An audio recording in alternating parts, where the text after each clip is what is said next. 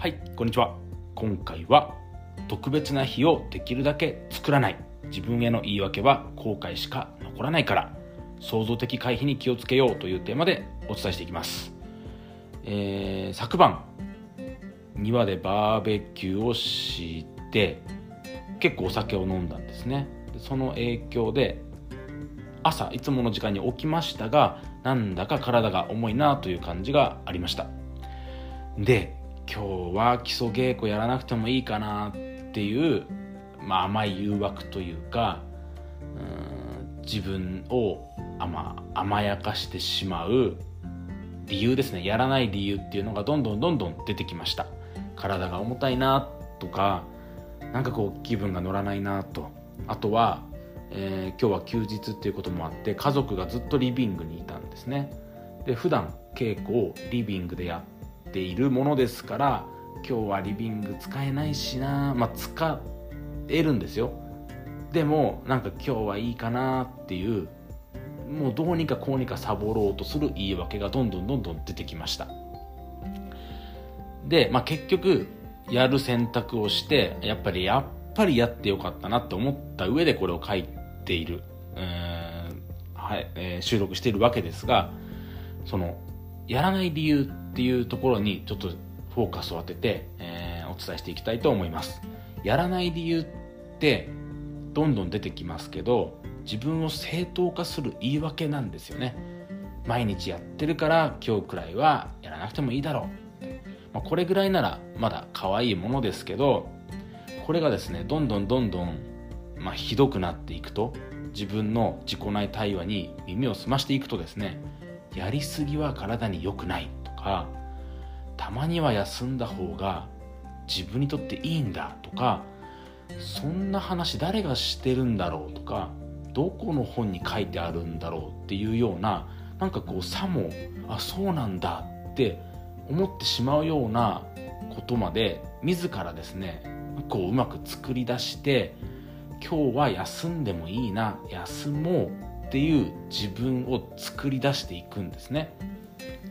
本当に巧妙です。でこれが何かっていうとトマベチ博士が創造的回避と説明しているものです。クリエイティブアボイダンスっていうふうに言われるんですけど全ては現状維持のためなんですね。現状維持するため、えー、僕たちの脳っていうのは変化することを拒みます。なぜなら昨日の自分でいることが生き延びる最適な状態だからですね、えーまあ、それは本当に過去何百万年前とかそういう時代の話から僕たちの脳に、えー、染みついてきた本能というか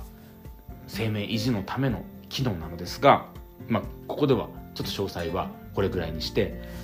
とにかく変化を拒むんですね。だからそのためにやらない方に仕向けてくるんです。巧妙な罠を仕掛けてくるんですね。でそれに負けてしまうと変われない自分ができていくわけです。だから三日坊主とかもそうですしうん全部そうですね。なんか今日はいいかなって。例えば筋トレずっとやっていこうと思ってもいや今日はいいだろうとか言ってどんどんどんどん結局やらない自分ができてしまうっていうのも変化することを拒む自分になっていくわけです。それが脳の機能なんです。じゃあどうしたらいいかっていうとその自分に対する巧妙な言い訳クリエイティブアボイダンスに負けないでやるべきことを淡々と積み重ねるだけ。そんな自分を作っていくっていうことなんです。でやらない選択っていうのはその瞬間は楽なんです。なんかこうね負荷をかけずに済むわけですから楽なのですが長期的な視点で見れば結局は後悔が残ります。あの時なんで継続できなかったんだろうとかやればよかったやり続ければよかったそんな後悔ばっかりなんですね、えー、過去を振り返ってみてください。学生時代とか、まあ、10年前20年前っていうのを振り返った時にあの時もっとやっておけばよかったなっていうことが何かあるんじゃないでしょうか。これを聞いてくださってるあなたにもそういったものがあるんじゃないかなっていうふうに思います。でです、えー、全ての経験があってこその今でこうして、まあ、僕が後悔したことがあるっていうのも全部ひっくるめてオールオッケーなんですよね。それらの経験があったからこそ今の僕がいるし、えー、今日稽古をすることができた自分っていうのは過去の後悔があってこそのうんそうなりたくない自分っていうのがあるし全部ひっくるめての今で過去を否定してるわけではないのですが分かっていながらですね後悔するさせる必要もないと思って、えー、お伝えしています。やるべきことを淡々とやり続ける。本当にこれだけです。これが難しいからこそやり続けた先に、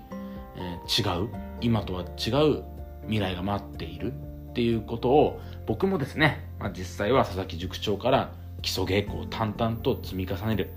10年20年30年で積み重ねるんだよっていうことをいつも教えていただいています、まあ、これがですね何かの気づきやきっかけあなたにとってのヒントになれば嬉しいです、えー、それでは最後まで聞いていただきありがとうございます。